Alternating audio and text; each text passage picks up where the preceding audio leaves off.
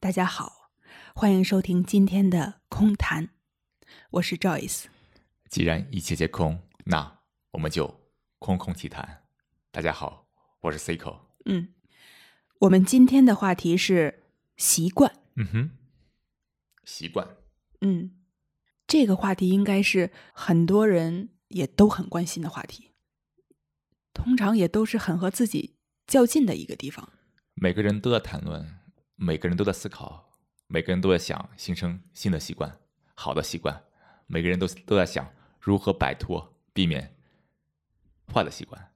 对，所以今天我们就来聊聊这个习惯。对，咱们来看一下“习惯”这两个字背后究竟指的是什么。语言这种简单化、绝对化，非常容易给我们。带来很多误解，关于习惯的误解。我们用“习惯”这两个字，代表了很多很多的意思。可能在我们的日常生活中，我们没有一个这样一个时间、一个时空，坐下来仔细想想，什么是习惯。好，那这就是我们第一个话题：什么是习惯？嗯哼。通常说到习惯，好像是一种你不断重复的一种行为的模式。嗯哼，就是这件事情你可能经常做，或者是每天都做。这就是一提到习惯能想到的东西。而且大家需要留意到，当你在反复重复某种模型的时候，你并没有意识到，这才是习惯。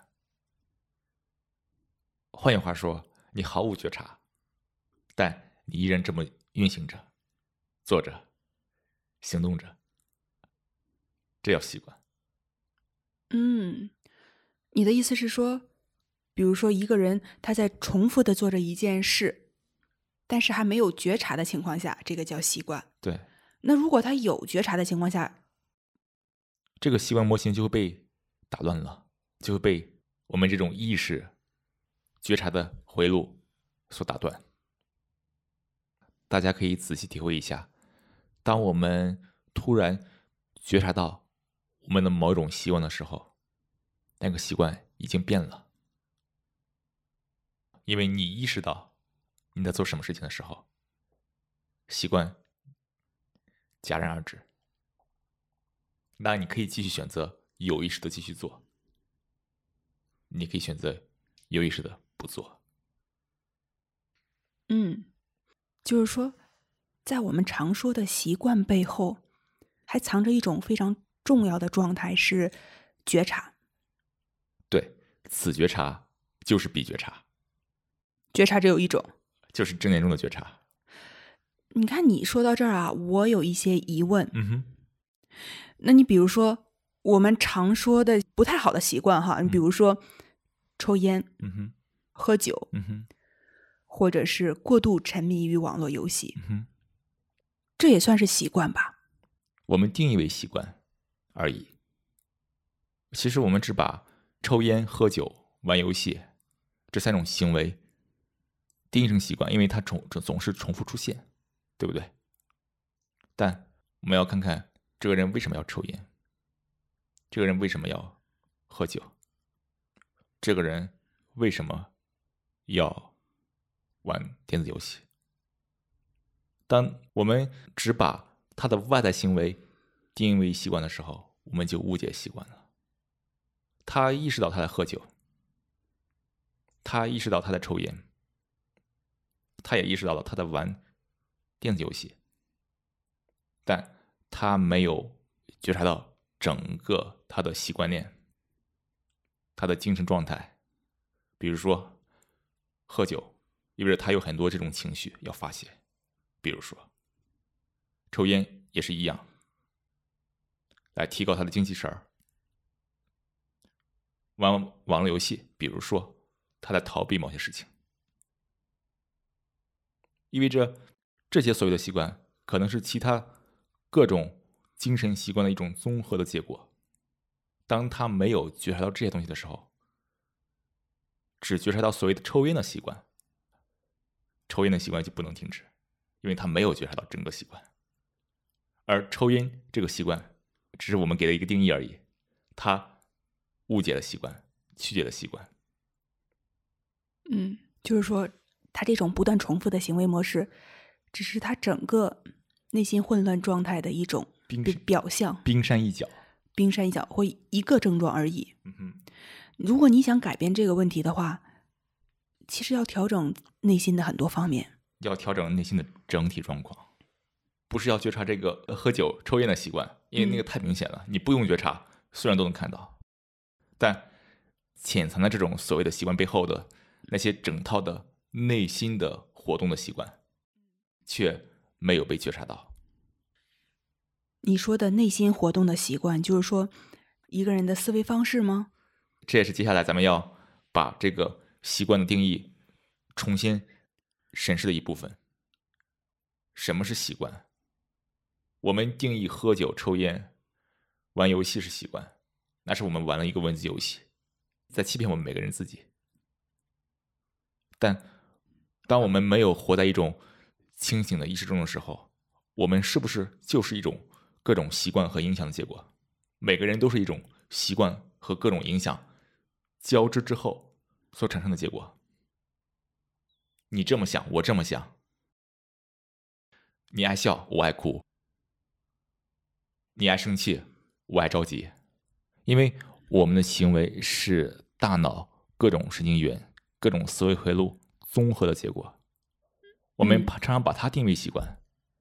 从它看习惯的话，我们就片面的理解了这个习惯，因为我们忽略了背后那一套那一套复杂的神经回路、思维方式的一种综合的结合。嗯，就是说，其实我们常说的抽烟、喝酒、运动、学习，就只是冰山一角，就是冰山一角，就露露出那一角，露出一点儿、哎哦，我们说那是习习惯但其实，在海面之下有着巨大的冰山的整体，我们都没有看到。想要构建习惯，那就重新构建这个冰山在水下的那那部分。或者说是，我觉得就像一棵树，我们就看到了它在地面之上的枝干和树叶，但是对于地面之下那个庞大复杂的根系，我们一无所知。没错。所以，如果我们还想要构建习惯，那我们就要去了解这个根系，了解这个冰山一角下面那整座冰山，才可能重新构建一个新的冰山一角，才可以构构建一个新的树木。嗯，好，你这么说呢，倒是也引起了我对这个话题的兴趣了。但是刚才啊，我的心里面有一个小小的算计，我想在咱们往下进行之前呢，嗯先把我这个小小的算计袒露出来。好吧，我心里想的是，要这么麻烦吗？我只是想形成一个习惯而已，我你就告诉我怎么做就好了。我觉得了解整体的内心实在是太费时了，我就觉得有点儿这个成本收益不太划算。如果你了解了整体，你想形成什么习惯，就想形成什么习惯，就这么简单。就是说，当我们了解了内心的这种呃整体状况之后，那我们就成了自己的主人了呗，对吧？可以这么说哟。嗯哼，就是指哪打哪，想让自己干嘛就干嘛了呗。没错。既然这么说的话，那我就听你掰扯掰扯吧。那首先呢，我们要意识到，我们所在日常生活中所定义的习惯，可能是有问题的。它只定义了我们的行为，外在的行为，每个人每个每个人都能看得到的可交流的部分，注意是可交流的部分。但我们的任何行为都是我们复杂内心世界的一种外在表现，对不对？我们的内心世界有各种的精神回路，各种的思维回路，它们互相交织、互相算计、互相碰撞，最后才产生这种行为。当然，同时这种行为反过来还会刺激内心世界，比如说喝酒、抽烟。喝酒能够直接麻痹神经元，对不对？抽烟也会提高大脑的亢奋度。玩电子游戏，你会让你暂时忘掉一些你不想想起来的事情、回避的事情。但我们在这里暂且不说它是好和坏，去理解习惯，意味着我们要理解我们产生这种行为背后的这种整个的精神回路链，或者就我们各种精神回路和思维方式。嗯，从这个角度讲，我们所谓的习惯，实际上就是我们特定的思维方式。思维回路，这个角度要比我们现有说的习惯要更细一步，更更细，更深一层次。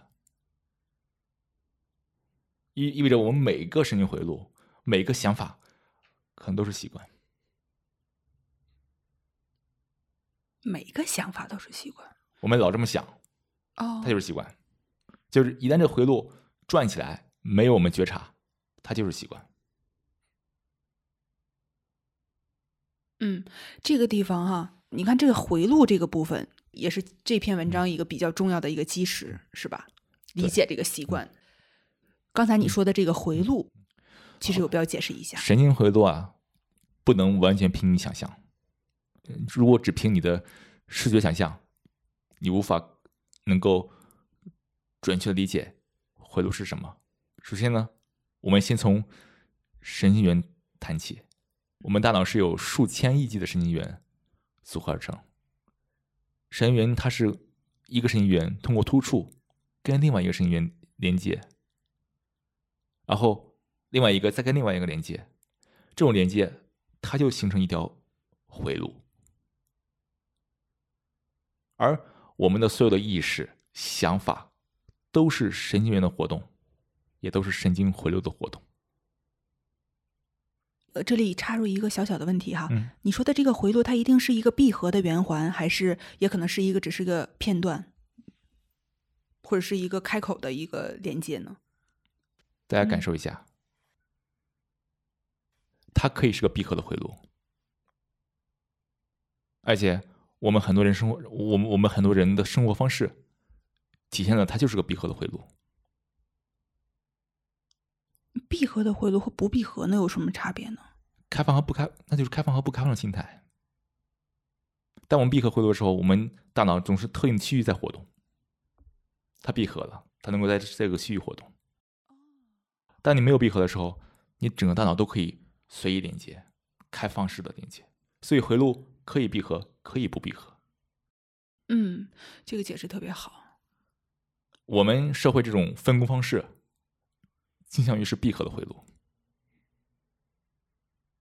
我们形成各种的小团体、各种小专业、小划分、细分、专细分的职业业，嗯，每个人都在术业有专攻，在自己的这个领域内，自己的这个小一亩三分地，把它耕好了就可以了。哦，我们有个每个人不同的社社区嗯，圈子，这都是说明就我们回路存在很多闭合的部分。但你看这种回路理解，你千万你不能完全靠这种对神经元的想象，你要结合你的生活经历。你会经历很多事情，都都是一个循环，对不对？这循环也在从意识上，从从概念上也印证了神经回路这种闭合性的可能性和存在性。嗯，所以从这个角度讲，所有的想法都是我们某些回路在运行着，所有的行为也对应着各种回路的一种综合的结果。但如果这些回路在一直运行着，没有觉察到它，那它是不是就是习惯？比如说，我们总在想，想法的各种想法的这种回路在不断的换切，那它本身是不是也是种习惯？如果我们常常陷在想法里面，那它本身是不是是个习惯？直到你觉察到它，哦，我整天跟习惯鬼混在一起。嗯，那如你所说的话，那你看，嗯、我们没有觉察到的回路，我想那应该是很多很多很多，非常多呀。有些可能一直是在意识之外的领域，都没有投射到我们的意识部分，是那可能就没法都没法觉察到的，对吧？首先呢，咱们要把这个意识稍微稍微在这个这个含义稍微再规整一下哈。意识部分它包括了我们能够感知到的，实际上就是我们能关注的地方，还包括没有感知到的，就是我们没有关注的地方。像我们的这种各种偏见假设，往往在我们那些没有关注的地方。你说的关注也是觉察的意思，觉察的意思，对。所以这些偏见假设，它在我们意识中总在运行着。当我们没有觉察的时候，这就是我们的思维习惯。那如果我觉察到了呢？我觉察到了，这是我的偏见。大家体会一下，当你觉察到它是偏见的时候，这种偏见的运行就戛然而止，因为你有了选择，你有了意识，你可以选择继继续按这个方向走，也可以选择换条路走。嗯，所以一旦我们觉察，这个习惯就终止了。嗯，你是说，当你？习惯是那些在没有觉察的情况下，这种大脑回路的运行，对，可能是一种思维方式的重复，也可能是表现在行为上的重复。嗯哼。那我很好奇的是，比如说，当你有了觉察的情况下，你还是在每天重复一些行为，那是什么呢？那是习惯吗？当你有觉察的时候，那你就可以去选择性的重塑你的习惯。之后的那还算是一种习惯，只是，但这是语言的一种混乱，语言的一种混乱。你可以当你知道哦，这种习惯可能是对我是有益的，那我就放掉对他的觉察，他又形成习惯了。但这种放掉你的觉察是一种非常有觉察的行为。你看语言上多绕，嗯，就是一切都是在有觉的前提下，对。你在觉觉察情况下放掉觉察，嗯，但你还是有觉察，对不对？嗯，你看，所以在在我们有觉察的情况下，谈习惯还是不习惯没有意义的，就，嗯，对吧？因为这时候其实它是在我们意识情况下去重塑我们的神经回路，嗯，所以这时候你可以称之为习惯，但这种习惯跟我们之前所说习惯也不太一样，但没有我们没有新的词汇。来描述它，嗯，但一旦说习惯吗？大家又会感到迷惑和冲突。所以你看，语言的局限到处都是，到处都是语言的坑啊。好，呃，你你刚才的这番解释呢，呃，咱们解释了一下习惯的本质，嗯哼，从神经元的这种视角来解释了一下习惯的本质。接下来，我觉得可以说一个例子。好，这个例子呢，就是就是你自己来现身说法。为什么你有很多所谓的好习惯，然后不费力的坚持着呢？你每天的生活是有一个惯例的，嗯哼，比如说早上起来先是冥想，然后呢，嗯，吃早饭，然后每天开始工作之前的第一件事情是学英语，要么是背单词啊或者什么的哈，然后之后你才做你的事情，做你一天的工作，然后晚上睡觉之前要看书，嗯哼。呃，你每天晚上还要跑步，每天都有这样一个日程。然后我也发现呢，比如说你最近要做一件新的事情，你要学荷兰语，你还很容易把你的这个事情呢插入到现在每天的日程当中去坚持下来。比如你就把它插在晚上之前那个是板块里了，就每天晚上都学一会儿荷兰语。为什么你会很容易去坚持做到这些事情？你能分享一下你的心得吗？首先就是，这是我生活中的一部分，就是一种 routine 也罢。对每其中每个事情，我没有纠结，我也没有没有执着于它。比如说，有一天我不我没有没有学某个东西，没有做某东西，我就 OK 也没问题。但是我做的时候，我特别享受每一刻。比如说早上起来，这个所谓的学英语环节，就是其实我也爱就是看一些学一些新的词语嘛，然后特别喜欢把它读出来。我特别享受读的每一瞬间，那种铿锵有力的那种阴阳阴阳顿挫的那种感受，那那种感觉，就是能够把每个词发的特别饱满，音发的特别这种圆润那种感觉，所以我很享受那种带来的那种平静。在你看来，我好像是每天在学英语，为了能够完成怎样是你的投射而已啊！当然，对我来说，其实我没有这个目的。那你为什么每天还要学呢？第一是咱日常日常生活中需要有大量的英语，我们每每周都有这种线下的这种活动，需要跟大家交流。我也是希望能够通过语言，能够跟大家的回路能够调节起来。那这不是一种目的吗？但同时我知道。语言的学习不是说一天两天能够完成的事情，所以我就把这个目的放逐了。学吧，它总总总会有用的。但但我没有对这个目的有任何的这种执着。但你看，你分享的就是一些非常细微的一种嗯想法和状态，而且是非常细微。而且从这整体看，我深刻的感受到一切皆空。他没有给我带一种所谓所谓这种一种身份的认同啊，或者一种骄傲呀，或者是一种怎样怎样。我并没有看重英语学习这个事情。可能未来在某期节目中，咱们也会谈英语学习是实是很危险的事情。这个危险是在于英语语言对我们的影响。如果我们觉察不到英语的对我们的影响，那。它势必会给我们带来精神冲突？当然，这是一个另外一个话题了。所以很多事情在你看来是种习惯，在我看来，我就是非常的喜欢做这个事情所带来的这种平静和快乐。包括早上的冥想，我想那是一个时间能够把自己放入一个空间里面，不受各种影响，去体会内心的变化。嗯，听你刚才这么说呀，我觉得虽然咱俩现在面对面的坐着，但是我觉得我们好像活在两个世界。就是你说这些，呃，和我想的，就是和我的想法就不一样。对，你看，就是每个人都活在不同的世界里面，就是大家有很多这种非常细微的这种精神动作是不一样的，但那些细微的精神动作非常的致命，非常的致命。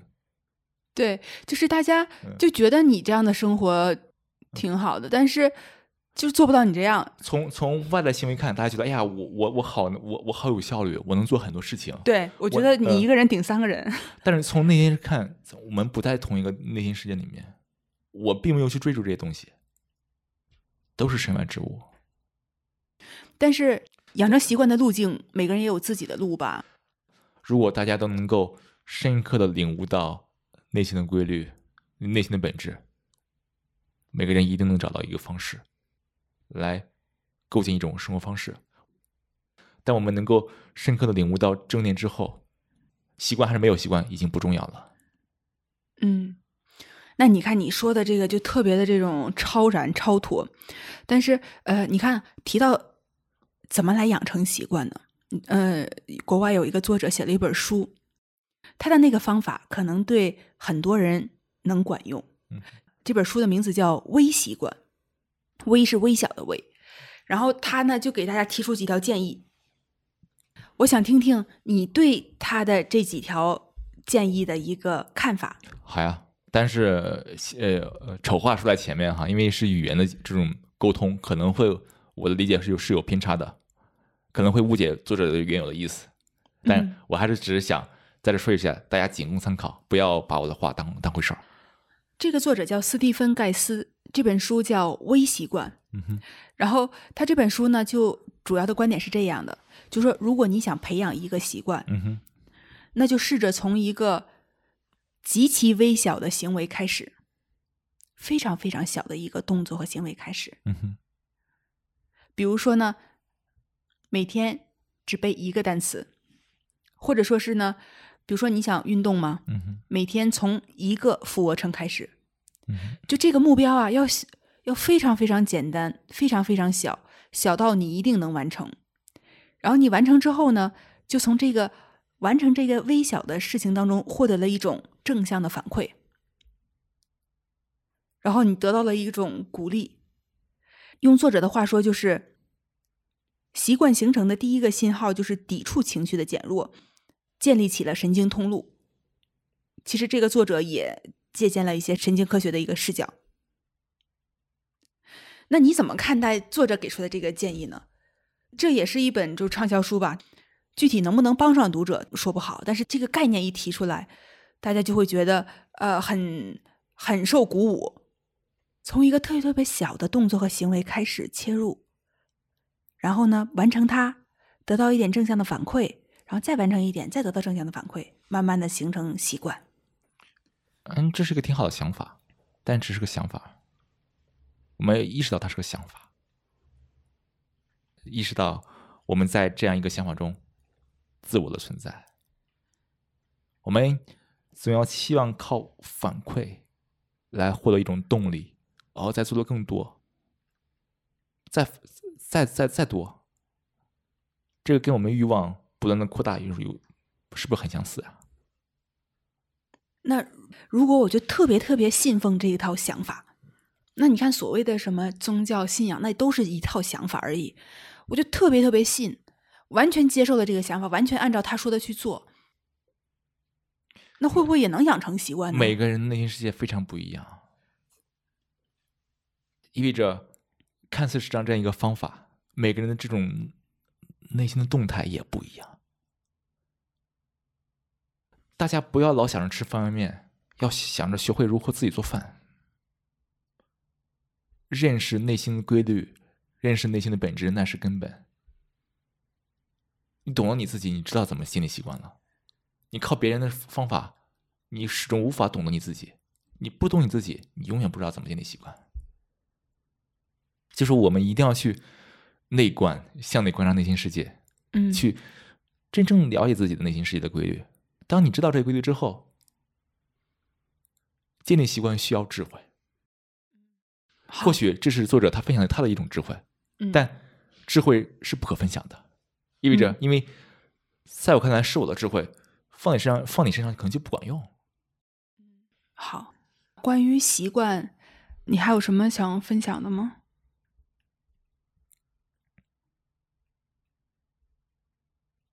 聊到这儿，咱咱们看这个习惯，其实你发现跟大家想象的还是非常不一样的。我们。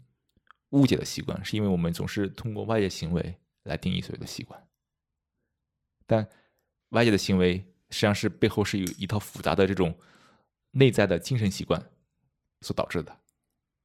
所以，我们要所谓的建立好的习惯，就要去调整我们的精神习惯。要调整精神习惯，那就要觉察到我们现有的精神习惯。